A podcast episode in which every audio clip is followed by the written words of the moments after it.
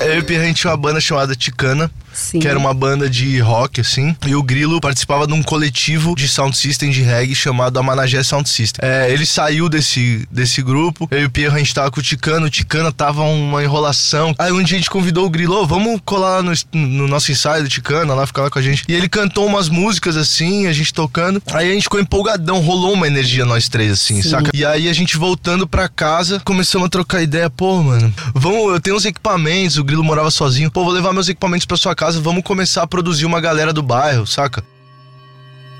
Este é um podcast Rádio Disney. A banda Big Up ainda tá no começo de carreira e parece que chegaram pra ficar. Eles tocam aquele reguezinho gostoso, sabe? Que quando você nem percebe já tá cantando e curtindo. Na verdade, eu nem vou falar muito, porque você vai conhecer um pouco desses caras que são gente boa demais.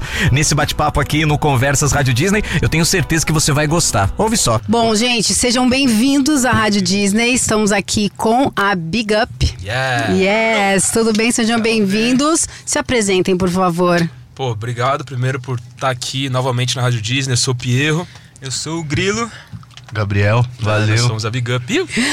Pierro, Grilo e Gabriel. Como vocês é a primeira vez aqui na Rádio Disney, vocês já vieram antes? Já viemos, Já já. vieram. E, mas a gente tá a primeira vez que a gente tá gravando conversas. Certo? A Verdade. gente vai bater um papo. Então eu queria que a gente falasse do começo da vida de vocês, da infância, como é que foi cada um. Vocês sempre é, cresceram juntos ou não? Vocês moravam. É, a gente sempre morou muito pertinho, assim, que a gente é de Interlagos e tal, que é um bairro que tem um clima meio interiorano, assim, as Sim. ruas são fechadas e tal. Então rola da galera se encontrar na rua. Essa coisa que não acontece mais hoje em dia, ainda mais depois do celular e tal, né? A Exato. galera fica sempre se encontrando no, no Instagram. Virtualmente. virtualmente. Então a gente, pô, se conhece há muito tempo o, o Grilo e o Pierro, então, pô, vocês podem falar melhor que eu, vocês conhecem desde o quê? Uns oito anos? é, acho que mais um pouquinho, uns 13 ali, 14, a gente estudava junto. É, então a gente se conhece da época de- da, da escola, assim. Mesmo morando perto, também era da galera da escola, tá ligado? Sim. Queria que vocês falassem da infância de vocês. Vocês cresceram juntos, né? E, e como é que era pra a infância de vocês? Brincar na rua? É, tinha, vocês já começaram a, a ter contato com a música desde cedo? Como é que foi? Cara, pra mim, eu, Gabriel, a música começou muito cedo assim na minha vida, porque meu pai é músico e tal. É, mas eu acho que os meninos também, pô, a casa deles sempre foi muito musical, né? Acho que eles podem falar melhor que eu. Mas. da sua infância um pouquinho, daí cada um fala um pouco da Cada um fala um pouco da sua infância. É, pô, a minha casa sempre foi uma parada muito musical.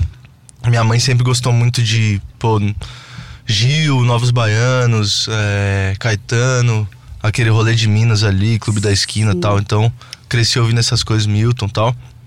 E mais pra frente conheci o skate, através do skate conheci o rock, o punk rock. Aí me apaixonei também pelo rap e tal, tudo mais. E acho que a gente se encontrou nesse momento, assim, eu, o Grilo Pierro, que a gente tava descobrindo as coisas, a, a música de rua, assim, saca? E. Sei lá, uma sonoridade que teve tudo a ver com a gente, assim, pelas coisas que a gente tava vivendo, principalmente pelo skate. Interlagos é um, é um bairro que tem muito esse lance do skate, assim, saca? Uhum. Então é isso aí, galera. Falei, ô, Perrutz. Cara, eu acho que pra gente não ser muito repetitivo, é, é mais ou menos isso, sabe? A gente teve casas que sempre tiveram bastante música, é, vivemos bastante na rua, assim. Eu também, desde moleque, tenho dois irmãos mais novos também, então peguei não só a minha fase de criança, assim, adolescente, como também acompanha dos meus irmãos. E até hoje a gente é muito ligado no som, muito ligado na família, ser uma família que tá unida. é, e a música sempre foi uma das coisas que uniu a gente, Sim, assim, saca? Todas as gerações lá de casa. Então, é isso aí, skate, rua. Então, falando de infância, de música, e, da, e na escola, vocês eram aqueles alunos de boa, aplicados, ou não? Vocês eram mais da, da turma da então, bagunça? na real, nenhum dos três aqui foi de boa, né? Acho que os três são é, seres assim com bastante energia pra se doar e pra trocar com o mundo. Então, sempre desde pequenos, os três é, são pessoas é, referências assim no, no nosso bairro, assim, por exemplo, como pessoas que fazem o que tem vontade, sabe? A gente nunca seguiu, a gente nunca foi tipo é, seguiu a moda, por exemplo, do que estava na moda, sabe? A gente sempre foi pessoas, cada um com a sua personalidade muito forte, assim. Então, pô, na escola nem se fala, né? O Gabriel estudou até Sétimo. sétima, eu estudei até a oitava, só só o Pia, eu acho que terminou o, o ensino médio. Mas, tipo, a gente sempre teve muita personalidade, né? Os três, então eu pessoas com personalidades tendem a ser mais expressivas e para pessoas pra fora, assim, então. Pra se somos- encaixar naquelas regras da escola é mais Foi complicado, difícil, né? é, foi, nunca foi fácil.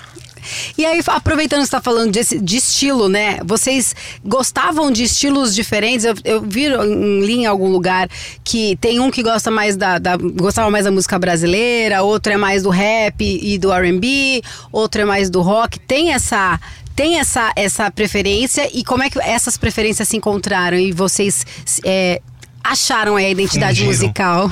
Isso, É, se fundiram. Eu acho que é isso mesmo. No começo, assim, eu tinha mais a onda da música brasileira.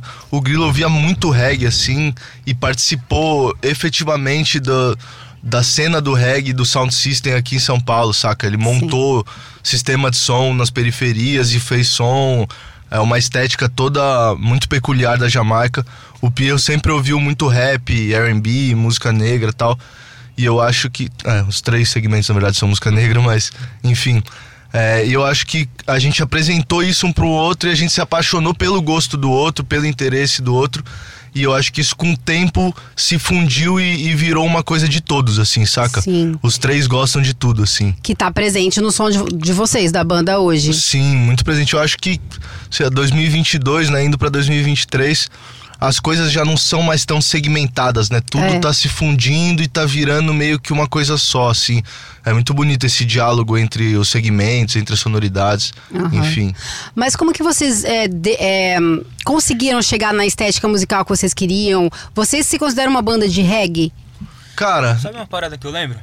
É, no começo da Big Up, uma coisa em comum que eu e o Gabriel tinha, assim, de, de vontade a se fazer com a música, assim, era reggae com rap. Você lembra desse bagulho?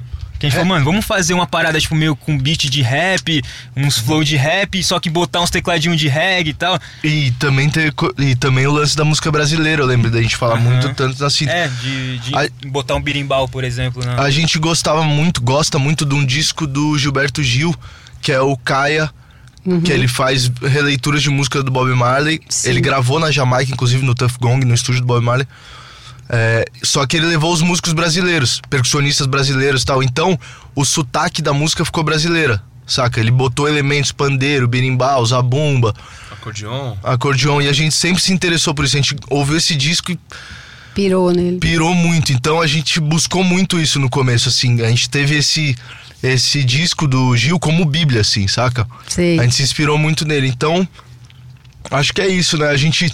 Eu, particularmente, nunca gostei tanto do reggae mais purista, assim. Sim. Depois eu aprendi a, a gostar, a consumir, mas eu nunca gostei do reggae muito purista porque eu sentia o balanço muito diferente do Brasil. Eu sempre gostei do balanço brasileiro.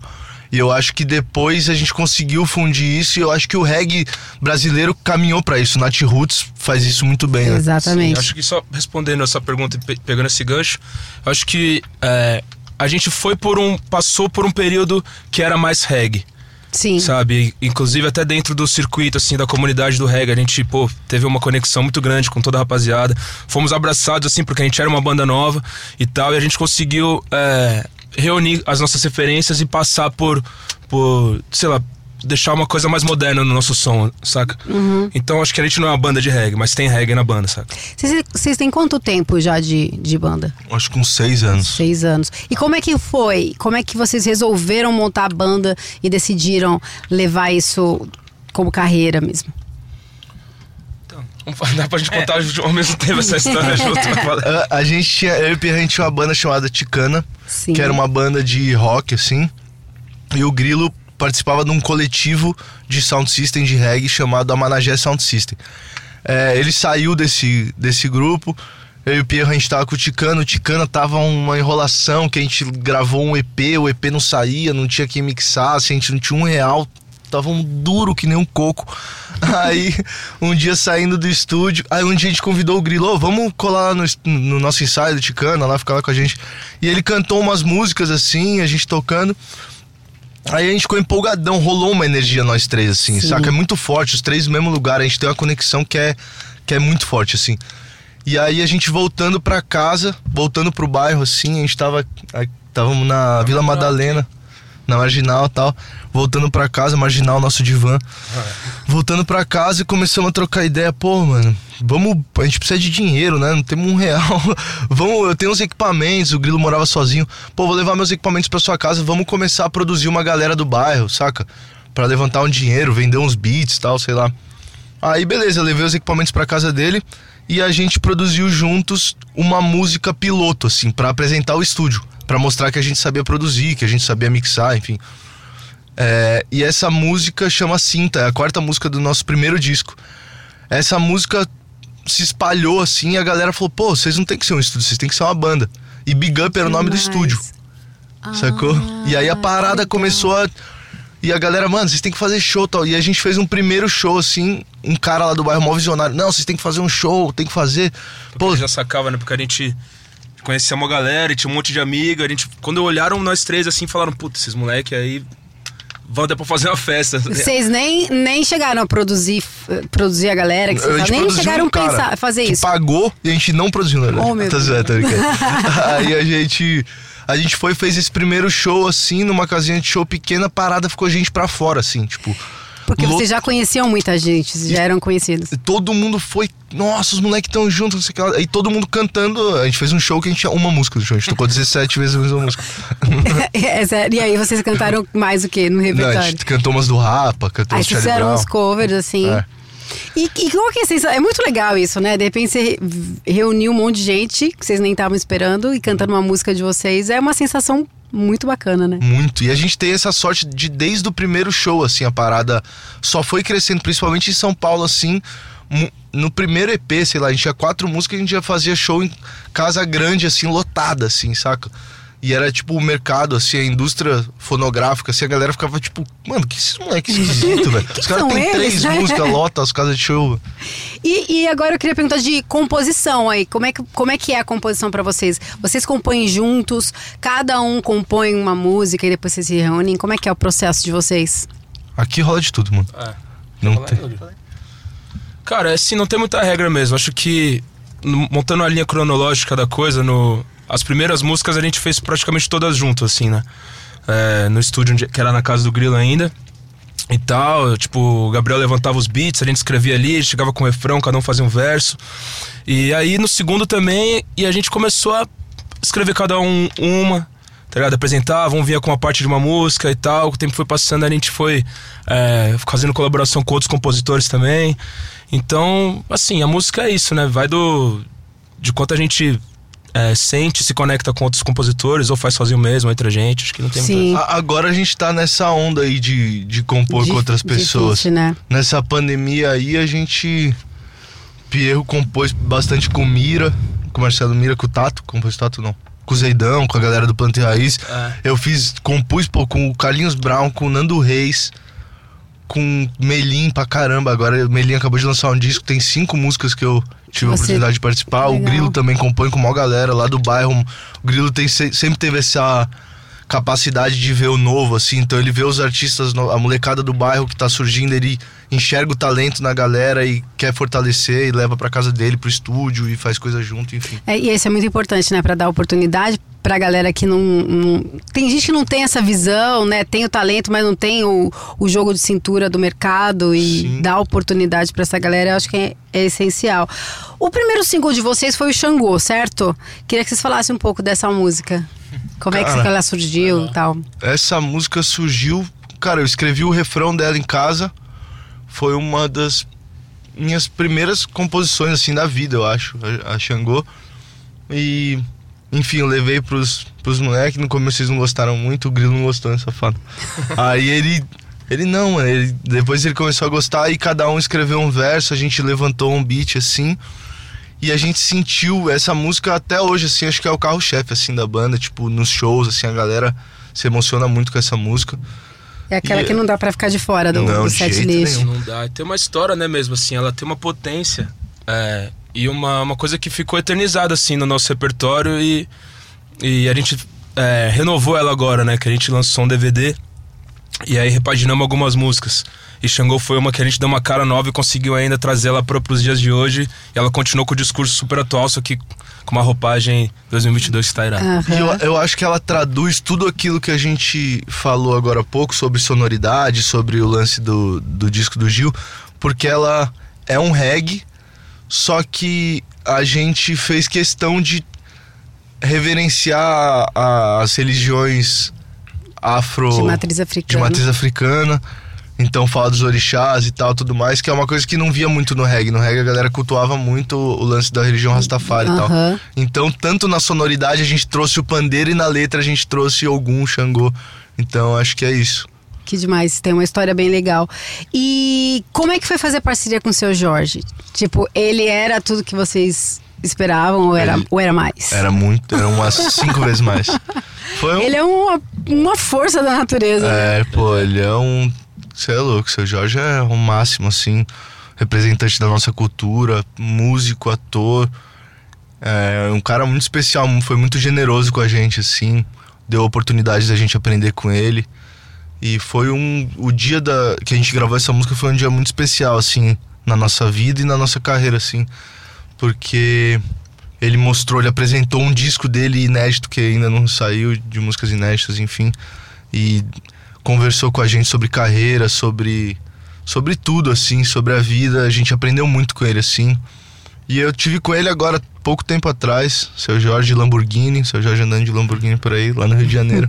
é um cara muito legal, a gente tem muito carinho por ele e enriqueceu muito a música assim e Sim. fortaleceu muito a nossa carreira, ter, ter a assinatura na nossa carreira de um artista desse porte assim é abre muitas portas, né? Exato. E aí vocês comentaram agora, né, da gravação do DVD é, do Big Up ao vivo, que é o primeiro DVD de vocês, né, que foi gravado na áudio. E aí eu queria saber como é que foi a vibe da gravação, porque para vocês deve ser muito gratificante, né, poder tocar numa casa que já é tradicional aqui em São Paulo, lotada, primeiro DVD. Eu queria saber como é que foi isso para vocês. Então, é, eu acho que para como qualquer artista, assim, um primeiro DVD gravado é, é algo muito especial e grandioso, assim, na carreira ar- de, né, pessoal de cada um e como banda também. É, tipo, é um momento único, assim, né? Porque prim- as primeiras coisas da vida são muito são especiais, Sim. tendem a ser especiais. Então, não tinha como não ser energético, por exemplo, porque a intenção do, do DVD é resumir o show da Big Up para quem nunca foi ou para quem não consegue ir, enfim, poder ver de casa e sentir a energia do que que é um show da Big Up. Então, por isso até o nome, tipo, Big Up ao vivo em São Paulo, literalmente aquilo, assim, na sabe? casa de vocês. Né? Então, tipo, exatamente. Tirando, sem tirar que, tipo, a gente tá em casa, na áudio, todo mundo super à vontade. Uma casa, pô, grande, espaçosa, gostosa pra caramba. E, mano, foi tudo perfeito. A gente tava com uma equipe, assim, todo mundo que tava com a gente é, dando o coração, sacou? Pela parada. Foi muito especial. Todo mundo que colou elogiou depois, assim, de uma forma muito emocionante, assim, sabe? Porque viu quanto a gente se dedicou para aquilo e, e sabe tanto quanto a gente como foi importante aquilo pra nossa história, tá ligado? Então é isso. Você que não assistiu ainda, Big Up em São Paulo, é, ao vou vivo. assistir agora esse DVD só pra eu sentir agora. É sério mesmo, eu vou, vou assistir esse show. É, eu acho que a, a tônica, assim, da Big Up é o show, saca? O show é, É. onde a gente convence, Eu vi assim. algumas apresentações mesmo, é, é outra história, né? É, é muita, é muita emoção, assim, é muito punch, acho que por causa das letras e da energia que a gente coloca naquilo.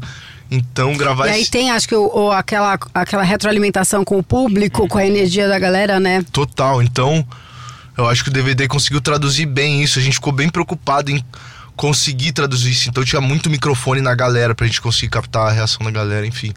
Você que ainda não assistiu, assista, porque a parada foi feita de coração É. e tá bonito. E agora a música, como tiver que ser, ela tá na programação aqui da Rádio Disney e eu acho maravilhosa. Ela tem uma vibe muito. consegue passar essa vibe que vocês falam sempre. Eu queria que vocês falassem um pouco da, da composição, né? O que, que vocês pensaram na hora de escrever a letra e tudo mais. Cara, essa é uma música muito doida. Essa música, eu comecei ela no. No primeiro dia do ano desse ano. Acho que foi dia 1 de janeiro. Lá no Rio, andando na praia assim, de madrugada, na beira do mar e comecei a brisar nessa melodia e tal.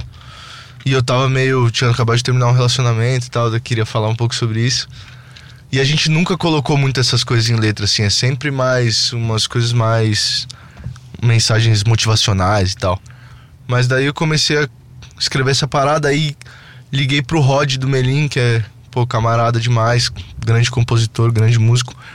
E falei, pô, tô com uma ideia aqui. Aí ele escreveu mais uma parte, aí o Pierro também escreveu o refrão, sei lá. É, na verdade a primeira frase, assim, era de uma outra ideia que. Ah, é verdade. de, um outro, de um outro som. Ah, é verdade. Real, com o que tava acontecendo comigo também na época. Essa música veio a partir de uma outra música do Pierro que sempre ficou na minha cabeça, que é uma música boa pra caramba dele. E aí eu comecei a partir da música dele, sacou? A primeira frase foi dele, aí, aí a Gabi também escreveu. É, Enfim, essa música passou por várias mãos, assim. E é uma música, pô, que a gente gosta muito, achou muito bonita. A gente chegou num resultado assim. que Bem a gente bacana. gostou bastante. E tem a produção dessa música, quem assina é o Yuri Rio Branco, que é um grande produtor de Brasília, que tá morando em São Paulo. É, casado com a Marina Senna, produtor da Marina Senna, enfim, Sim. uma galera da pesada. Tem interessante só uma parada sobre essa música também, que ela é, só tem a versão ao vivo dela, né? Porque a gente lançou ela no DVD. Aham. E foi a primeira, o primeiro single ainda do DVD. Então, é, a galera se, se conectou com essa música por duas formas. Uma por ser uma música inédita e segunda por ser o primeiro experimento assim do DVD. Depois que a galera ouviu tudo, eu acho que entendeu melhor e conseguiu pegar a vibe toda. Exato. E o DVD tem participações super especial, né? Melim, Gilsons, Maneva e o G Rocha. Essa, e como que vocês escolhem essa galera para participar? É, é, vocês pensam em cada um deles? Vocês já eram amigos de alguns? Ou vocês eram fãs de alguns e por isso escolheram e rolou? Como é que foi a escolha? Cara, a gente é muito amigo e muito fã de todos, sim. É, pô, Maneva foi uma das primeiras bandas a abraçar assim, o Big Up bem no comecinho. Sempre fizeram questão de ajudar a gente. Salve Maneva. Salve. Melim, pô, nossos amigos pra caramba. Gabi, minha ex-namorada, uma separação de. que Uma vez eu vi o Gil Soares falando isso num programa de TV. Ele, eu era casado com não sei quem, e a gente se separou e nunca deu certo a separação. é tipo, é, Gabi, nunca deu certo. A gente é, mano. Não é o fala- relacionamento que nunca deu certo, é a separação que nunca deu Exatamente. certo. A gente é muito amigo e tal, a gente se ama Às vezes muito. tem relações que não, não se resumem numa coisa, né? São eternas. Exato. É. Uhum. E os Gilsons, pô, nossos amigos desde o- quando não eram Gilsons. Eles tinham, eles tinham uma banda chamada Sinara, a gente fazia várias coisas juntos. E o G, pô, nosso ídolo de infância, assim, meu ídolo de infância máximo, super músico, super guitarrista. E acho que a música que ele participou, Eleva, é uma música que tem uma, uma potência, uma energia que tinha tudo a ver com ele, assim. Então a gente fez questão de chamar tal. E também as músicas que, que a galera participou são músicas que já tinham no nosso repertório também gravadas com essa galera. Sim. né? Então, Deixa Fluir é uma música que a gente tem com os Gilsons, é, Pequena com o Melim. É, Maneva, a gente não tem uma música junto, mas a gente sempre canta essa música que é Rosa Flor. E, enfim, também cada um às vezes participa um do show do outro, assim e tal, e faz, tinha tudo a ver, né? Aham. E, e aquela parceria que vocês ainda não têm, mas que vocês, é sonho, assim, que vocês iam zerar a vida se fizesse. Ah, pô, uma caixa, tô ligado? Eu acho que o. Cara, um cara que a gente tem como referência mesmo, que a gente disse, é o Gilberto Gil. O seu Gilberto, assim, é um ídolo máximo, né, da música. E é um cara que eu acho que se conecta com a gente, assim, musicalmente e tal. A gente.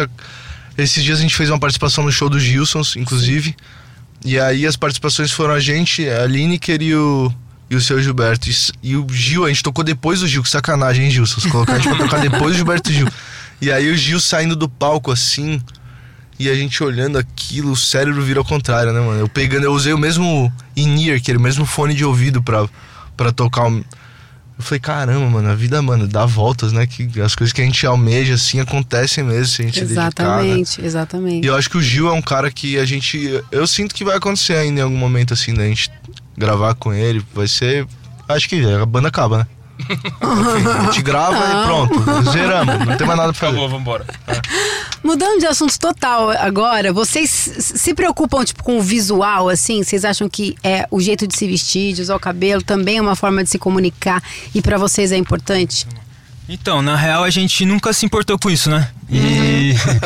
Mas a gente tá cada vez mais se importando e entendendo, assim, sabe? Tipo, a gente. Eu, eu vejo, assim, de fora, falando de mim e por eles, que a gente tá cada vez se encontrando mais, sabe? Tipo, nesse lugar de estética e, e de unir o que é confortável pra gente naturalmente com o que é bonito também, sacou? Aham. Então a gente tá conseguindo chegar num equilíbrio bem legal hoje em dia, assim, é, entre as nossas personalidades, elas estão conseguindo se conversar cada vez mais, assim, nesse lugar de estética, assim, visual. Sim. E vocês curtem esse lance de.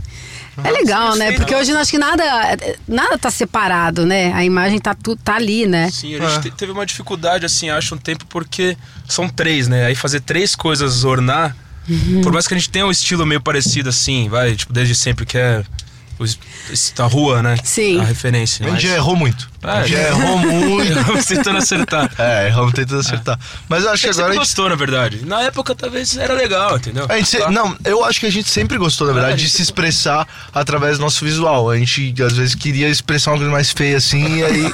Tô brincando. Vocês, chegam, vocês pensam em cantar algum outro gênero musical, assim, total, totalmente diferente? Totalmente sei se diferente. é totalmente diferente, né? Até porque a gente consegue com a Big Up fazer com que coisas diferentes caibam. Sim. Então, tipo, a gente dentro da Big Up a gente consegue cantar uma, uma, uma coisa pop, consegue cantar um raga, consegue cantar uma coisa mais rasgada pro rock and roll, Um Ijexá. um rap, é, um Ijexá. Então, não sei, talvez É. uma ópera? Um funk. É que o funk também vai se Também comunicar dá pra- pelo, pelo Afrobeat, que vai se comunicar. Enfim. Acho que não, acho que vamos ficar desse jeito mesmo um. E aí, com esse, com esse tempo de estrada que vocês têm, vocês têm alguma história divertida, assim, que vocês sempre lembram e ah, riem muito? Deve ter, né? Várias, vários perrengues, várias histórias engraçadas. muitas, então muitas. conta uma que que vocês contar. lembrem. Vamos chamar ele pra entrar, ele tá ali. Ele nunca quer contar. Salve Mumu, trabalha com a gente, nosso empresário. Liguem pra ele e compre nosso show. é, pô, pensa um aí, Pierruts. Ó, falando do Mumu, só pra aproveitar o gancho, o Mumu foi o primeiro cara que acreditou na Big Up, literalmente. Então deixar aqui como a gente é grato Ah, a que ele. lindo. Te amo, meu Mumuzate. Eu nunca vi. Ele conseguiu acreditar numa banda que não tinha nem a primeira música. Ele, os três. Não, não, esse bagulho. Moleque é visionário mesmo. Ele foi visão mesmo. né? É, Ou vamos- não, veremos. Vamos contar alguma história do Mumu então? Do Mumuzeira? Quantas vezes ele já não passou mal na Já estrada? desmaiou? não, vamos deixar o Mumu fora Ah, teve aquela vez que ele ficou. Uma vez a gente foi tocar em Carapicuíba e o Mumu ficou trancado no quarto do hotel. Meu Deus. E a gente voltou pra São Paulo. Nossa, não Jesus, vocês deixaram ele trancado? Não, porque assim, na época a gente ia fazer o show de carro, dirigindo, né? E eu geralmente dirigia. E aí a gente tava meio de ressaca, assim, meio esquecido e tal. E todo mundo tá aí, todo mundo tá aí. Quando a gente tava chegando, o- Esqueceram de mim mesmo, né? esqueceu o moleque Carapicuíba. Trancado no quarto. Pô, ele foi Não, esquecido e ele cara. ficou lá tipo uns dois dias. Porque, tipo assim, na camareira, não sei, não foi, deixou pra ver o hotel Só depois. tinha e tal. água e amendoim só pra eles. Tipo, sem, sem internet. Foi uma época ruim da Big Up. Gente, parece história de filme esse negócio. O Mumu já errou. Nem vamos contar como ele saiu de lá. Ah, e o que, que a gente pode esperar da Big Up pra 2023? Tem algum lançamento, algum trabalho em vista? A gente quer lançar coisa nova, assim, né? A gente, nossa vontade de criar é sempre muito grande.